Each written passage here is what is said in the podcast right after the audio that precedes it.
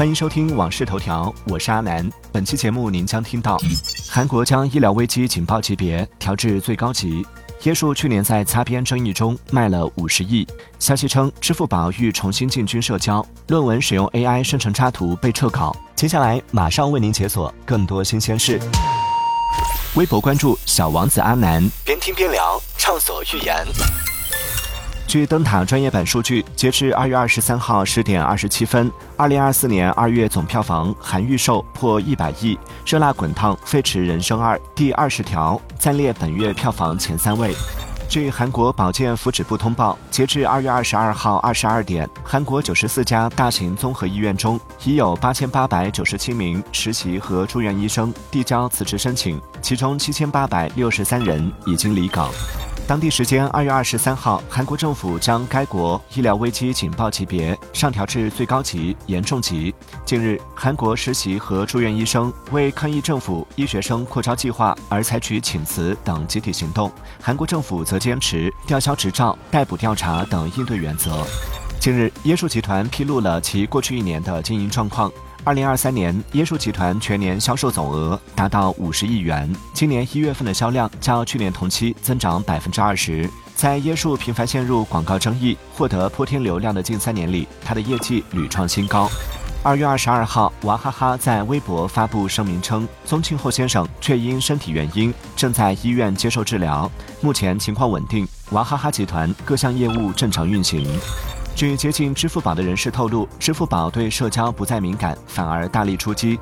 此外，支付宝去年陆陆续续从抖音、小红书挖了很多员工，主要集中在运营岗和广告岗，为内容布局做储备。近日，有网友反馈，苹果 Vision Pro 头显在没有磕碰、摔落的情况下，正常使用过程中，前置玻璃会无缘无故出现裂纹。目前至少已有三例，暂不清楚具体有多少用户受到影响。据最新供应链报告显示，苹果并没有放弃开发折叠设备，而是正努力在2025年或以后开发采用折叠屏幕的 iPad 或 MacBook。目前尚不清楚该设计处于什么阶段，但消息显示已经接近完成，且正在进行该设备的量产计划。近日，一篇来自西安市红会医院的医学论文成为网红。论文发布三天就被撤稿，撤稿的原因是采用了 AI 生成的插图。这些插图引发网友热议：大鼠长出了巨大的四个睾丸和阴茎，细胞信号传导图像电路板，而撒了糖屑的甜甜圈更是让人难以理解论文想要表达的意思。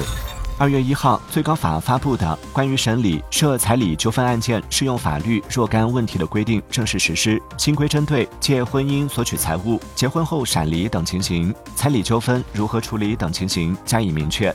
近日，多地适用新规对彩礼官司作出判决或调解。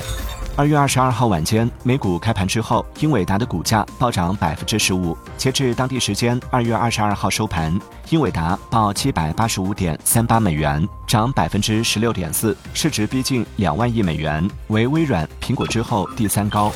当地时间二月二十二号，美国直觉机器公司表示，其研发的月球着陆器奥德修斯已经在月球上降落，这是时隔五十多年美国航天器首次登月。微博关注小王子阿南，边听边聊，畅所欲言。欢迎继续收听《往事头条》，接下来为您解锁更多精选热点。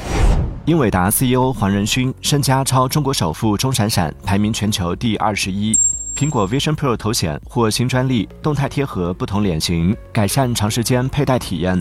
iOS 十七点三已修复，苹果快捷指令高危漏洞被披露，可发送敏感数据。苹果回应欧盟最高五亿欧元罚单事件称，Spotify 想要白嫖我们的资源。基于 Gemini 模型，谷歌 Chrome 浏览器新增 Help Me Write AI 写作工具。开放世界生存制作游戏《幻兽帕鲁》，Steam 销量破一千五百万，Xbox 玩家数破一千万。感谢收听《往事头条》，我是阿南。订阅收藏《往事头条》或《往事头条》畅听版，听见更多新鲜事。